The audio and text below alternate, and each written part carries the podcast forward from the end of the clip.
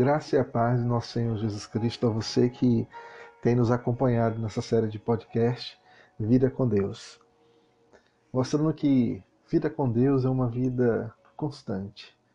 É uma vida que ultrapassa o espaço e o tempo determinado para que possamos ir muito mais além. Tudo que nós fazemos, tudo que nós vivemos, toda forma de pensar e de agir, a forma de reagirmos também, tudo isso ela expressa a nossa devoção ao Senhor. Ou não. E hoje queremos tratar de um assunto importante também, para dar sequência. É um aspecto que envolve a nossa relação com Deus, a nossa relação conosco mesmo e a nossa relação com aqueles que nos circundam. Nesses três aspectos, uh, pode surgir o perigo da gente construir uma imagem, da gente construir um estereótipo de homem, de mulher de Deus e passarmos, elaborarmos narrativas a partir desse estereótipo. Mas será que lá no fundo, no fundo mesmo, isso, aquilo que é público, é também aquilo que está lá no mais, nosso mais íntimo, no nosso ser, a nossa subjetividade, nós temos de fato essa relação íntima com Deus? Ou a tudo aquilo que nós expressamos publicamente não passa apenas de um engano? E quando observamos cuidadosamente as narrativas dos evangelhos, podemos notar Jesus em constante confronto com os religiosos da sua época. Dentre eles estavam os fariseus, os doutores da lei, os sacerdotes. E Jesus expunha constantemente a sua hipocrisia, a hipocrisia religiosa desses grupos, aos quais, em certo momento, Jesus chamou-os de sepulcro caiados. É, em Mateus capítulo 23, do 27 ao 32, fica claro isso. Jesus diz: Ai de vós, mestres da lei, fariseus hipócritas, vós sois como sepulcros caiados, por fora parecem belos, mas por dentro estão cheios de ossos, de mortos e de toda podridão. Assim também vós, por fora, pareceis justos diante dos outros, mas por dentro estáis cheios de hipocrisia e injustiça. Essa contradição né, entre aquilo que eles eram e no seu interior e aquilo que eles expunham publicamente, Jesus chamou de sepulcro caiado. Ou seja, eles tinham uma certa beleza por fora, mas por dentro eram podres. Aquilo que eles eram por fora era para esconder o que eles eram por dentro. Esse mesmo perigo em que estavam vivendo, né, os fariseus, os doutores da lei, os sacerdotes, de construírem um estereótipo através da sua fala, através da linguagem que usava, uma, uma linguagem que vinha cheia de palavras do seu contexto religioso, assim como também nos nossos dias, palavras que fazem parte do nosso vocabulário religioso, piedoso, e isso pode enganar, isso pode levar à construção de um personagem, um personagem que adquire as narrativas, a linguagem ah, do meio religioso. Quantas pessoas não estão vivendo este engano? E quantas não estão de forma proposital vivendo para enganar a outros? É uma linguagem que às vezes a gente fica sem entender porque a pessoa, quando é chamada para orar, quando é chamada para pregar, a forma dela falar, o tom de voz é totalmente diferente daquele tom de voz quando ela está conversando. E a gente, portanto, observa e ouve e emocionado e emocionados nós começamos a entender porque isso é de Deus. E o diabo sabe muito bem todos nós possamos, todos nós temos facilidade de passar por este engano. Mas o bom é saber que Jesus, ninguém pode passar despercebido toda persona, todas as máscaras, todos os personagens que são forjados com esse intuito não suporta o olhar prescrutador de Jesus. Porque Jesus não vê só a aparência, Jesus vê o nosso coração. E aí é bom que a gente entenda e conheça profundamente quem é o Deus que a gente quer ter uma relação.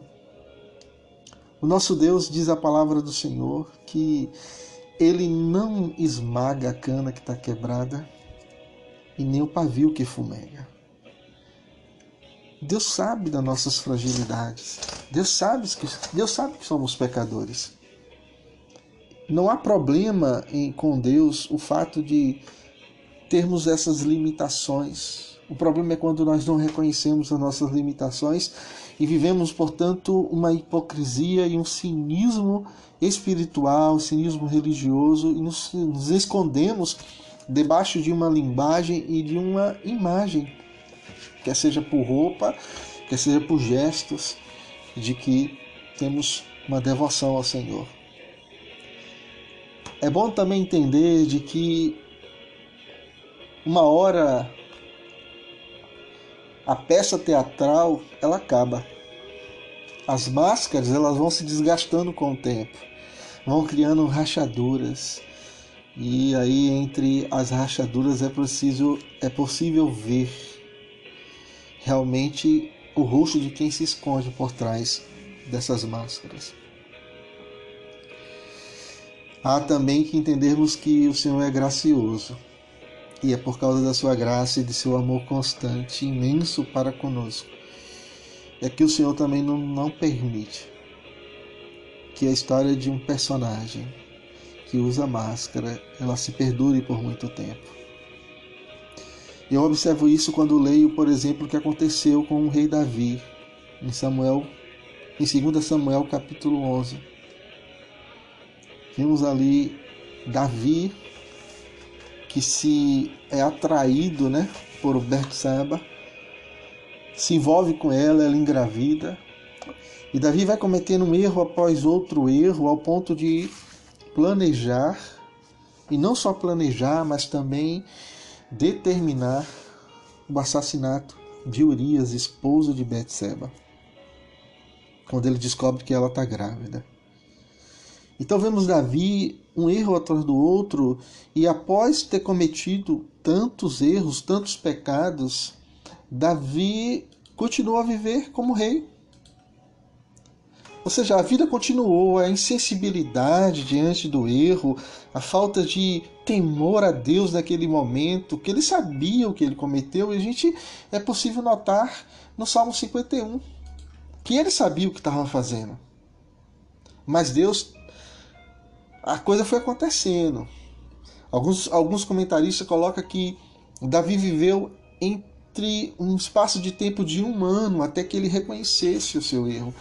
Mas enquanto ele não reconheceu a sua imagem de rei, o seu estereótipo de rei, de salmista, de adorador, continuou. Ele continuou com a coroa, ele continuou usando o manto real, sentando na cadeira real, usando o cetro real para determinar tudo o que acontecia ali no reino. Mas teve uma hora em que Deus deu um basta. Teve uma hora que Deus arrancou a máscara foi quando Natan chega para Davi, conta aquela historinha do homem que tinha uma ovelha e de um outro que tinha era rico, mas que matou a ovelha, a única ovelha daquele daquele senhor. E Davi então Natan pergunta para ele, o rei, o que é que deve acontecer? Ele diz: esse homem deve ser morto. E aí Natan diz: esse homem é o Senhor. Diz a palavra de Deus que naquela hora Davi cai ao chão chorando. Davi cai ao chão arrependido. Portanto, o que, o que faz a diferença na vida de um adorador de Deus não é só ele deixar de pecar, mas é quando ele peca, é quando ele comete erros, ele não os encobre, ele não finge aquilo que ele não é, mas ele reconhece o seu erro, porque ele reconhece, ele sabe quem é Deus um Deus que é gracioso e que as misericórdias se renovam a cada manhã e ele não precisa, diante de Deus, fingir aquilo que ele não é. Apenas ele vai diante de Deus reconhecendo o seu erro e pecado e arrependido, constrói uma nova história com Deus. No Salmo 51, versículo 1, Davi diz: Tem misericórdia de mim, ó Deus, segundo a tua benignidade. Apaga as minhas transgressões segundo a multidão das tuas misericórdias. Lava-me completamente da minha iniquidade, purifica-me de todo o pecado. Aí ele diz no versículo 3: Porque eu conheço as minhas transgressões e o meu pecado está sempre diante de mim. Queridos, então, um verdadeiro adorador de Deus é alguém que conhece a Deus, sabe da sua grandeza, das suas misericórdias, por isso ele não tem problema em confessar para Deus e humilhar-se diante de Deus e pedir perdão, reconhecer que é pecador. Nós somos adoradores do Senhor que é santo, mas enquanto estivermos nesse corpo, somos pecadores. A nossa, o nosso corpo ainda não foi glorificado. Portanto, que a gente reconheça isso na nossa jornada com Deus. E quero concluir dizendo o seguinte: com Deus não há compensação. Não temos como compensar quando cometemos um erro, compensarmos e prometermos a fazer coisas para Deus como se o fazer coisas para Deus pudesse nos eximar dos nossos erros. Não, queridos. Veja o que, o que Davi diz no versículo 17 do Salmo 51. Ele diz: Os sacrifícios para Deus são o espírito quebrantado. A um coração quebrantado e contrito não despesará, ó Deus. Então, queridos, na nossa jornada com Deus, nós iremos pecar, nós iremos cometer erro, mas que não passe pelo nosso coração, a nossa mente, o querer usar uma máscara, construir um personagem. Mas muito pelo contrário, que a gente faça como Davi, que a gente caia ao chão, humilhados diante de Deus, pedindo perdão ao Senhor e arrependidos, a gente continuar a jornada com Deus. Que Deus abençoe, que Deus nos livre, livre a nossa mente e o nosso coração da sedução de vivermos um estereótipo mas vazio de Deus. Possamos viver de fato quem somos em Deus, para a glória do Senhor. Deus abençoe.